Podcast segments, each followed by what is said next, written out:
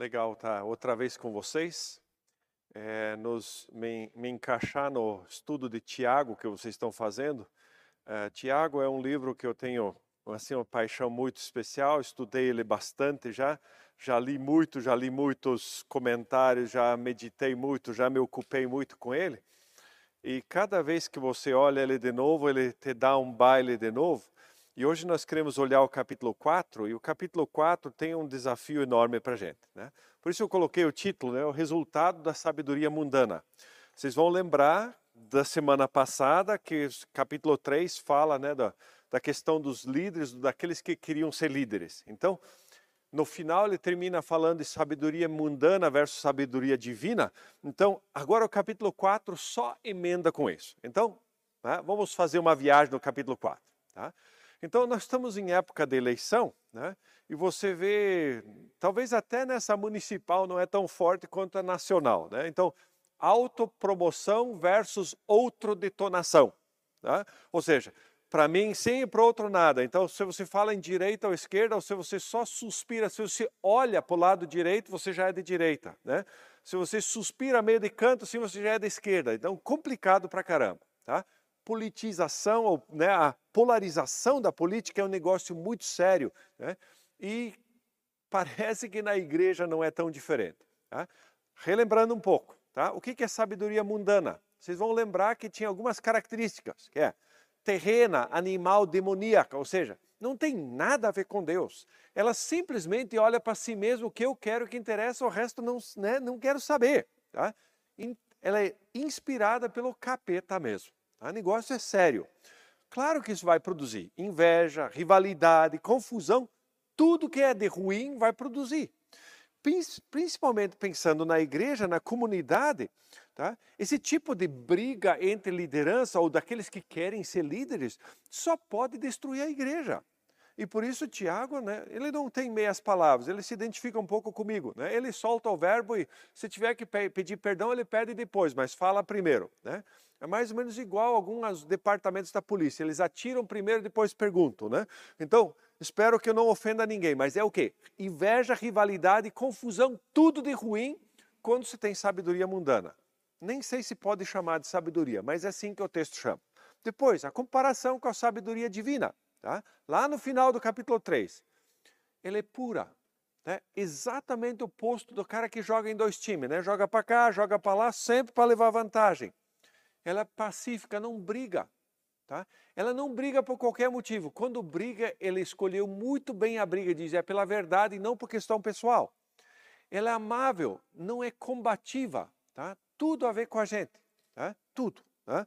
Compreensiva, Tá? Ou seja, é tratável, ela ouve em vez de atacar. Tá? Então, polarização, você ataca primeiro e ouve depois. Não, você ouve. Tá?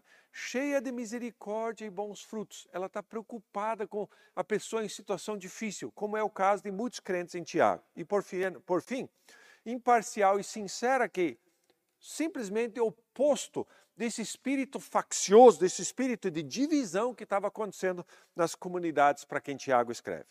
Pois bem, de vez em quando, nas minhas aulas na Fidelis lá, eu insisto que depois da gente estudar um texto, a gente faça uma paráfrase do texto, que é uma tradução assim um pouco mais livre, estendida, que envolva a questão prática. Eu fiz desse final de Tiago simplesmente para nos introduzir para o capítulo 4, porque vai na sequência.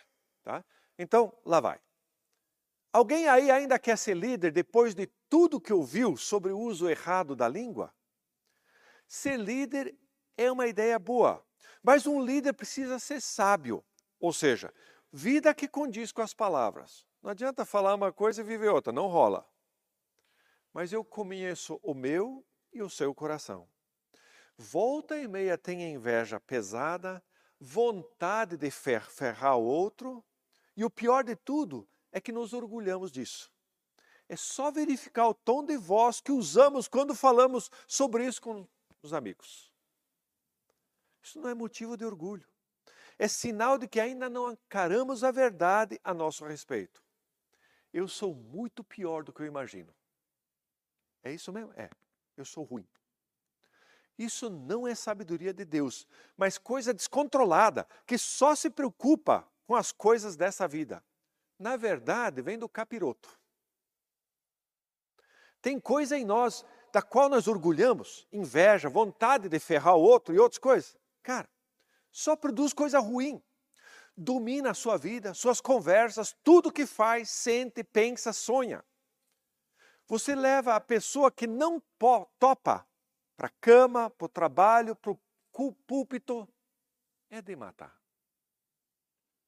Sabedoria divina tem intenção pura, não joga em dois times. Se preocupa com o reino de Deus, o resto é resto. Não procura ferrar o próximo, bater nele. Usa palavras pensadas para não machucar quando a coisa está sensível. Quer consertar, reconciliar com o cara que quer nos ferrar. Olha para o outro com compaixão. Ele pode estar passando por um monte de coisa que o motiva a ser desse jeito se mostra com boas ações e não só com boas intenções. Aliás, de boas intenções o inferno, você já sabe como continua. Não puxa a brasa para sua sardinha, não faz de conta nada de fachada. Assim o resultado será paz com todos, harmonia que Deus planejou desde a criação, sempre. Você já viu que o contraste entre sabedoria mundana e sabedoria divina é muito forte? E isso que nos motiva a entrar no capítulo 4 agora, que talvez você leve um susto, que ele começa falando exatamente o oposto do que nós acabamos de falar. Então, capítulo 4, eu leio na NVT. Diz assim: De onde vêm as discussões e brigas em seu meio? Cara, loucura, né? falou a paz, essa harmonia, que coisa linda. De onde vêm as discussões, brigas, guerras entre vocês? Acaso não procedem dos prazeres que guerreiam dentro de vocês? Querem o que não têm e até matam para consegui-lo. Invejam o que os outros possuem, lutam e fazem guerra para tomar deles. E, no entanto, não têm o que desejam porque não pedem. E quando pedem, não recebem, pois seus motivos são errados. Pedem apenas o que lhes dará prazer. Adúlteros. Se a gente fosse fazer uma paráfrase aqui, talvez fosse assim: piranhos e piranhas. Tá? Dureza. Adúlteros. Tá? Não percebem que a amizade com o mundo os torna inimigos de Deus? Repito, se desejam ser amigos do mundo, tornam-se inimigos de Deus. O que vocês acham que as Escrituras querem dizer quando afirmam que o Espírito colocado por Deus em nós tem ciúmes? Contudo, Ele generosamente nos concede graça, como dizem as Escrituras. Deus se opõe aos orgulhosos, mas concede graça aos humildes. Vamos pensar um pouco sobre esse texto. Então, acabamos de falar sobre paz, coisa linda, sabedoria divina vai produzir esse shalom maravilhoso.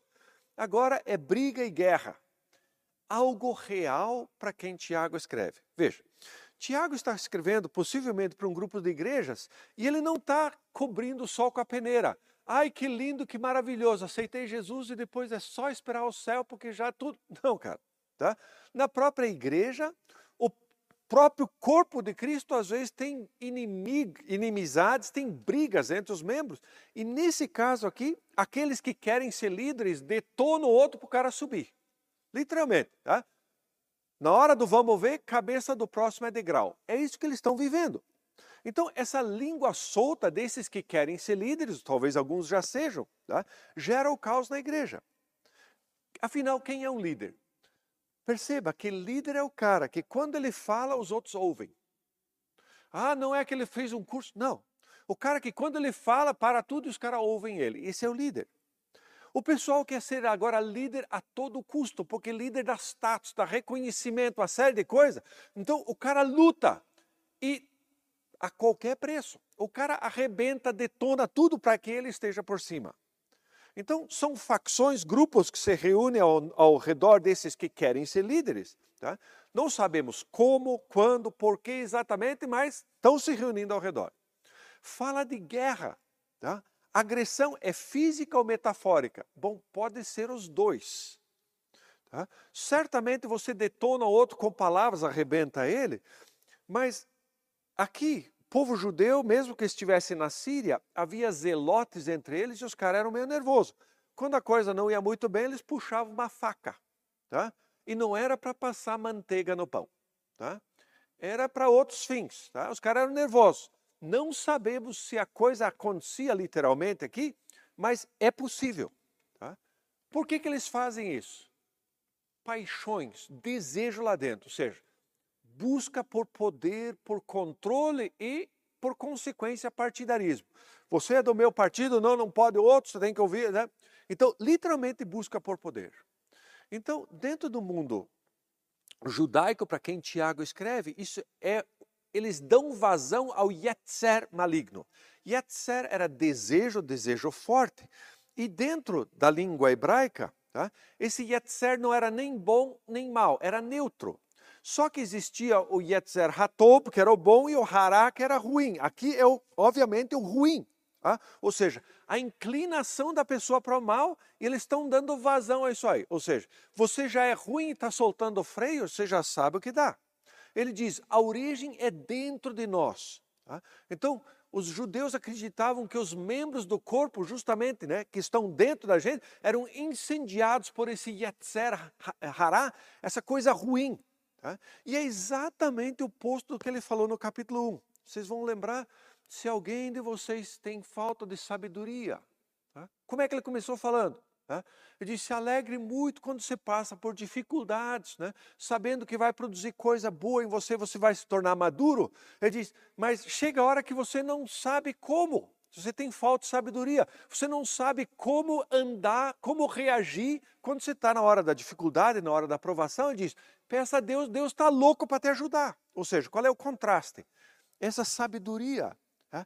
o compromisso com Deus, apesar da dificuldade, apesar de que a coisa vem complicada para o meu lado, digo: Deus, estou contigo e não abro, me ajuda a andar no seu caminho. Isso é sabedoria. O oposto, né? Quando ele fala ali, o cara que né, joga num time, joga no outro, é inconstante, né? Como a onda do mar jogada para cá e para lá pelo vento, o que, que é? O cara joga em dois times. Ele só escolhe o que é melhor para ele, a curto prazo. Não tem fidelidade, não tem compromisso, não tem nada. Então aqui o que? Eles vivem para si mesmo. Se eu tenho que detonar o outro, se eu tenho que esquecer a ética, se eu tenho que... Não interessa. Importa é eu estar no topo. Essas paixões guerreiam dentro de nós mesmo nos líderes, mesmo naqueles que querem ser líderes. Por isso, né, o versículo 2 é: vocês cobiçam, vocês querem algo, mas não recebem, então vocês matam. Tá? Nós falamos, não sabemos se é simplesmente uma metáfora, matam com palavras, ou os caras puxam a faca. Vocês invejam, vocês cobiçam, mas não conseguem o que querem, logo vocês lutam e fazem guerra. Vocês estão dispostos a qualquer coisa, porque o que interessa é eu estar no topo. Ou seja, o conflito pode se tornar muito sério. E, lamentavelmente, nós que seguimos o príncipe da paz, não temos um histórico lá muito bom em se tratando de violência. Se você olhar a história, a violência entre o corpo de Cristo, às vezes, né, ela não é coisa que a gente assim diz, nossa, que lindo. Tá? Muita coisa ruim. Tá? Tem muita questão né, crime sexual que acontece entre o povo de Deus. Tem muita coisa ruim que acontece entre a gente, inclusive violência. Vocês querem poder e controle a qualquer preço. Isso leva ao quê? A qualquer coisa. Estão dispostos a qualquer coisa, porque lá dentro o desejo de vocês é: eu vou estar no topo, não interessa como. E não interessa como, é literalmente, não, né, não, nada vai me segurar de eu chegar onde eu devo. Ele continua. Não tem o que desejam. Vocês querem, mas não conseguem o que vocês desejam porque não pedem. Lá, capítulo 1, você tem falta de sabedoria, peça para Deus. Se você não sabe como reagir na provação, não sabe como peça para Deus. Mas pedir e orar para Deus é: Deus, eu quero andar no seu caminho. Esse é o pedido. Eles não pedem, talvez até por coerência. Ele diz: Cara, fica chato pedir, Deus me dá força para enfiar a mão na cara do meu irmão. Tá? Fica estranho, cara. Tá? Talvez os caras não pedem porque são coerentes.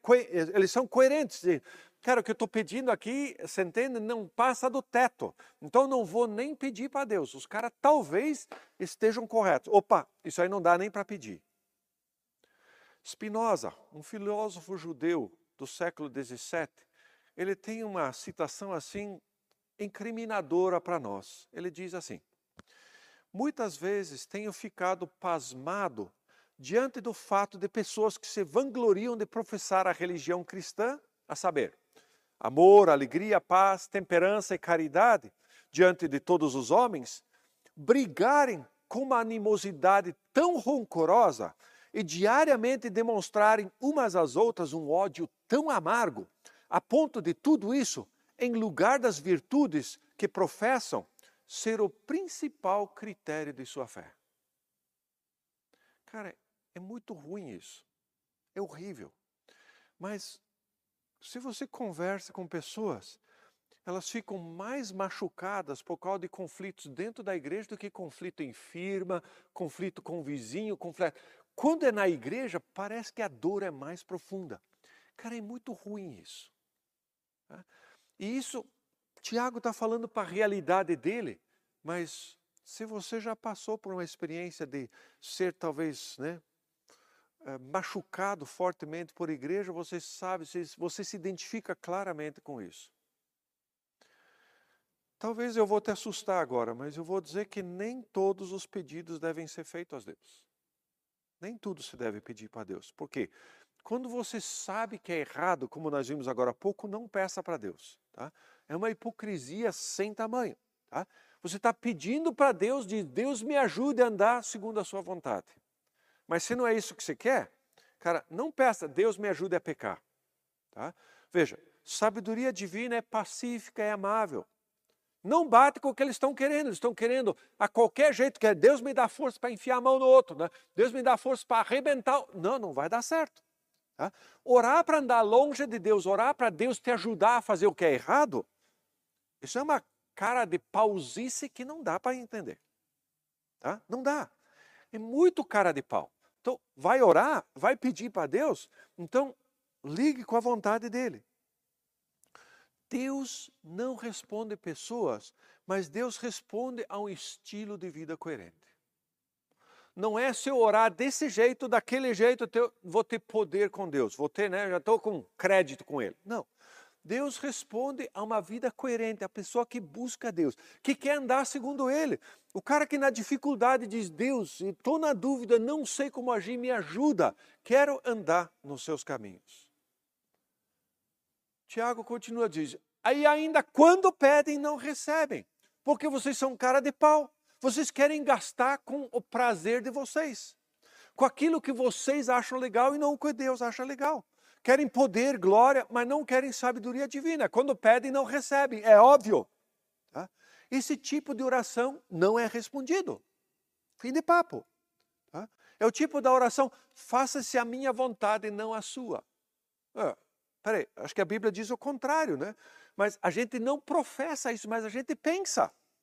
Ó oh, Deus, faça-se a minha vontade e não a sua, porque eu sei melhor do que o Senhor. Ah, pare. Tá? Ou seja, eu quero usar Deus como meio para um fim. Não vai rolar. E por isso, pede e não recebe. E quando pede, é cara de pau. Não vai receber mesmo, porque pede errado. Porque pede com a motivação errada. E por isso, agora Tiago, ele solta né, uma palavra violenta, adúlteros. Tá? Ele está usando adulteras. Tá? Por quê? Porque ele lembra de toda a teologia do Antigo Testamento que fala do povo de Deus como noiva infiel. Né? Tem Oséias, tem Jeremias, tem tantos profetas que vão falar sobre isso. Então ele chama de adúlteros. Era um choque para eles. É como eu falei para vocês. Né?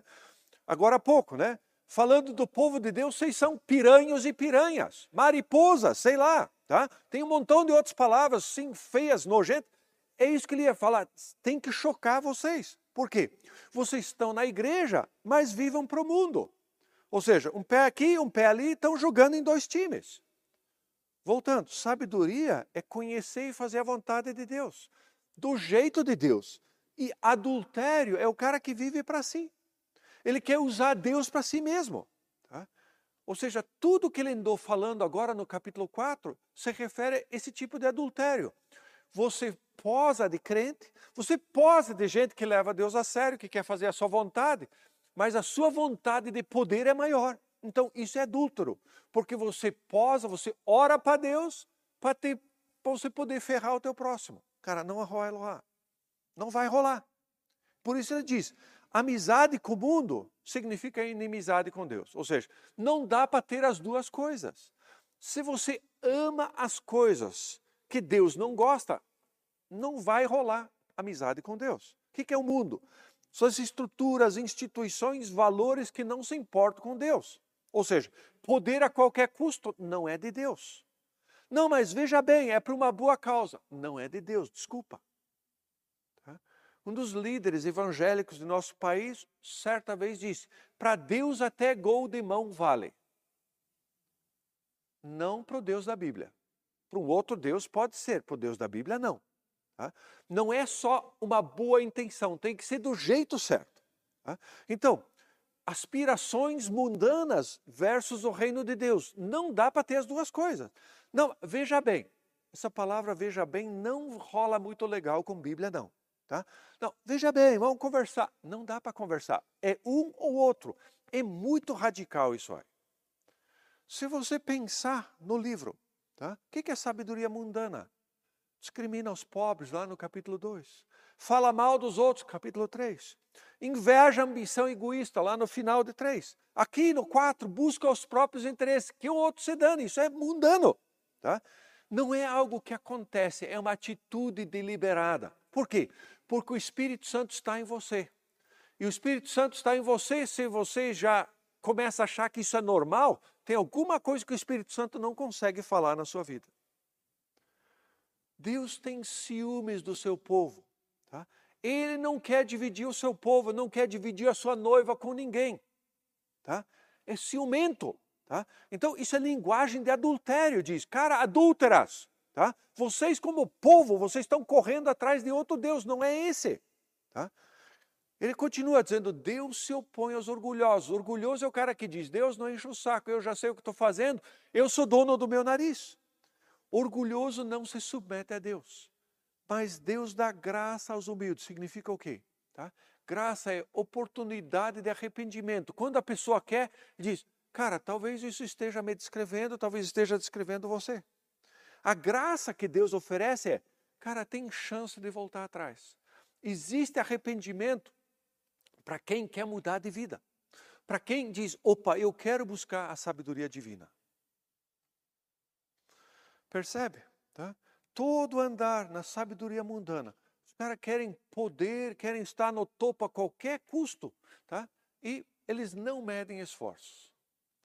E aí, Tiago continua com uma série de imperativos. Aliás, Tiago, né, ele para cada dois versículos, um é uma ordem. É uma coisa de louco. Né? Então, no capítulo 7, eh, no versículo 7 a 12, ele, você vê uma série, parece que o cara é uma metralhadora de ordens para a gente. Então ele diz: portanto, se este é o caso de vocês, se você quer mudar, submetam-se a Deus. Resista ao diabo, ele fugirá de vós. Aproximem-se de Deus e ele se aproximará de vocês. Lavem as mãos, pecadores. Purifiquem o coração, vocês que têm a mente dividida. Que haja lágrimas, lamentação e profundo pesar. Que haja choro em vez de riso e tristeza em vez de alegria. Humilhem-se diante do Senhor e ele os exaltará. Irmãos, não falem mal uns dos outros. Se criticam e julgam uns aos outros, criticam e julgam a lei. Cabe-lhes, porém, praticar a lei e não julgá-la. Somente aquele que deu a lei é juiz, e somente ele tem poder de salvar ou destruir. Portanto, que direito vocês têm de julgar o próximo? Eu fiquei pensando como é que a gente faz uma exposição de dez ordens assim, numa rajada uma atrás da outra. Eu resolvi apelar para uma paráfrase outra vez, tá? Uma dose de leão de paráfrase. Talvez vocês gostem, tá? Veja o que eu fiz. Para resolver esse espírito de divisão entre vocês, quero dar algumas sugestões. Baixem a bola diante de Deus. Vocês sabem que Deus só perdoa os humildes. Isso significa desistir da sabedoria do mundo e se agarrar sempre de novo à sabedoria divina. Ou seja, a decisão de viver pelos padrões de Deus, custe o que custar. Exatamente o oposto do que vocês estão pensando. Vocês querem o poder, custe o que custar? Não. Inverta. Sabedoria divina. É preciso resistir ao capeta. Ele está por trás desse seu desejo de poder. Ele enche a cabeça da gente. Você merece. Você é muito melhor do que eles. Ninguém é de ferro. Ele pediu para levar. Lembre-se que esse tipo de sabedoria é do capeta e só produz coisa ruim. O, capi, o capeta só fica onde encontra espaço. Se você não der chance para ele, ele entenderá que você não é boa companhia. Ufa. Dá uma checada aí nas suas intenções. É do seu jeito ou do jeito de Deus? Volte-se para Deus, se aproxime dele. Ele já está olhando para você, está louco para ajudá-lo a lidar com o seu coração. Dizer não para o capeta significa dizer sim para Deus. O ladrão tem medo de atacar quando a polícia está ao lado. Aproximar-se de Deus está ligado com humildade disposição de andar nos caminhos dele, adotar a sabedoria dele. Significa arrepender-se de buscar o poder a qualquer preço e detonar o próximo. Que ajuda. Deus está esperando que você olhe para ele. Vai. Quando nos aproximamos de Deus, essa luz maravilhosa, vemos que nossas mãos estão sujas. Tem culpa no cartório. Mas antes das mãos fazerem besteira, nossa mente já tinha planejado tudo. Que desgraça. Só mostra que jogo nos dois times mesmo. Falo coisas lindas, canto louvores a Deus, mas detono outro porque está no meu caminho. E não é a primeira vez. Senhor, tem misericórdia. Preciso do seu perdão mas não queria que fosse só da boca para fora. Deus, queria que a coisa não fosse só uma decisão racional, mas que eu sinta tristeza pelo que fiz contra o Senhor e contra os meus irmãos. Quando os detono, sou arrogante, orgulhoso, penso que sou o melhor. Tudo balela. Somos todos farinha do mesmo saco e farinha ruim. Além disso, é um desprezo pelo Senhor. Não quero saber dos seus caminhos, porque a minha bola está cheia, sei o que estou fazendo. Tipo Adão e Eva. Lamento, Deus. Dá-me lágrimas, mas não de crocodilo.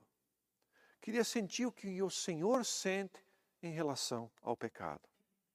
Que eu não me gabe mais de ter passado outro para trás, de tê-lo humilhado com meus argumentos, com minha lógica, com minha sátira, meu humor antes que eu lamente que usei qualquer dessas coisas para desprezar aquele por quem o Senhor morreu, que o Senhor capacitou.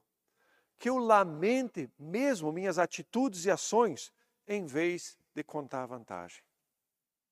Deus, me ajude a baixar a bola, não achar que sou grandes coisas.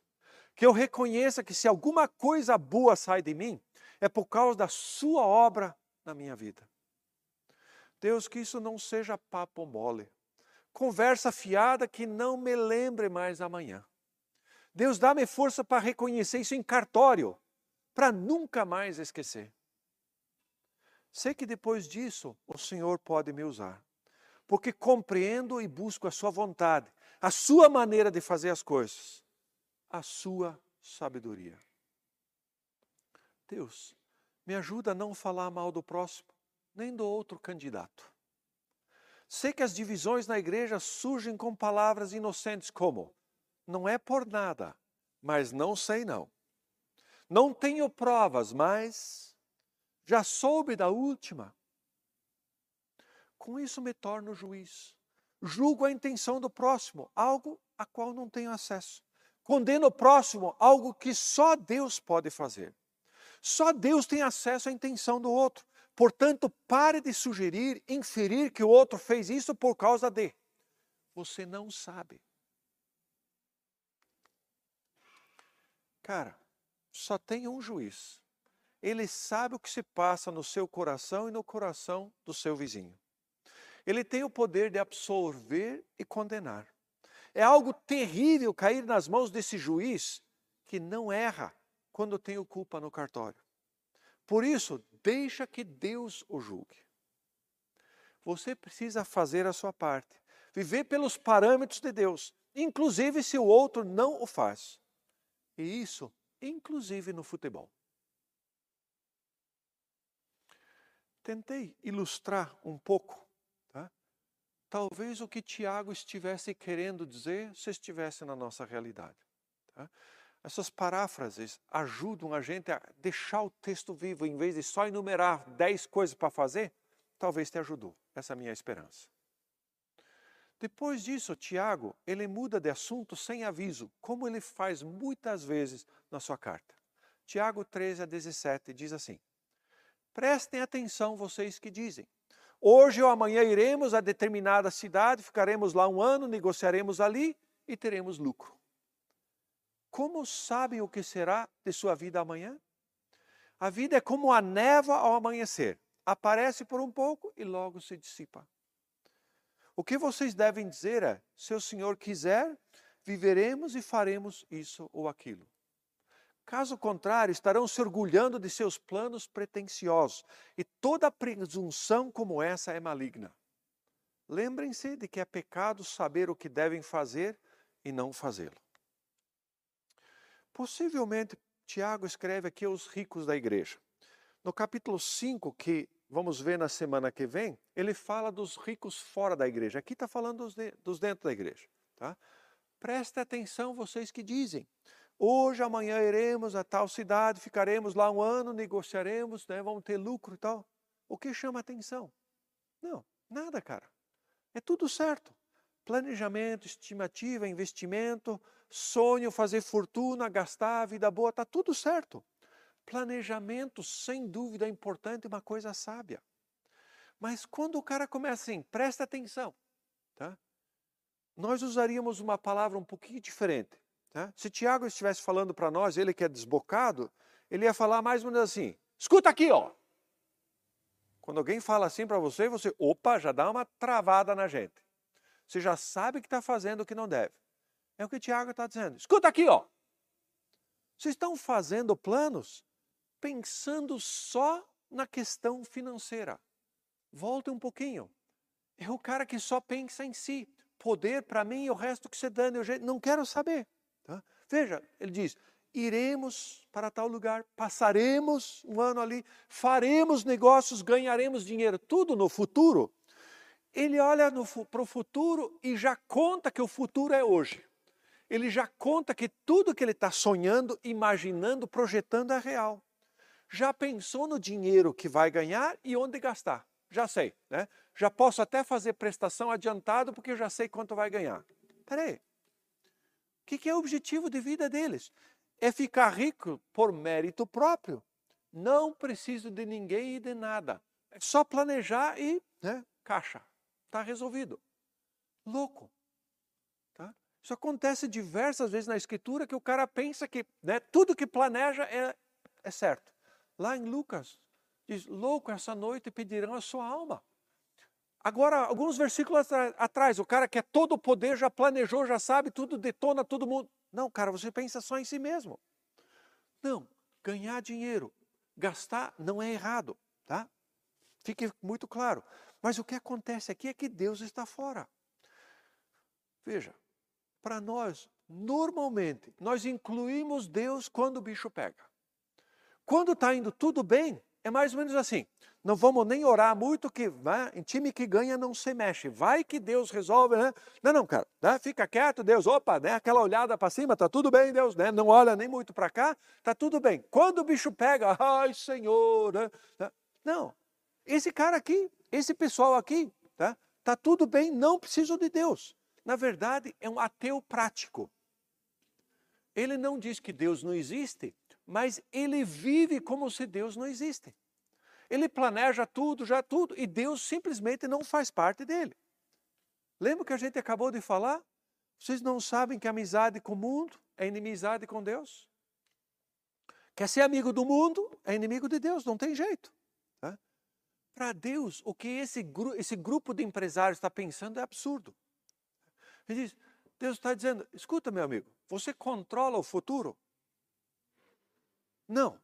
Como planeja e não inclui Deus que controla o futuro? Você não está pensando direito? Que louco, cara. É absurdo. É, não tem como. A sua vida é como a névoa, como a neblina. Vem e vai. Tá?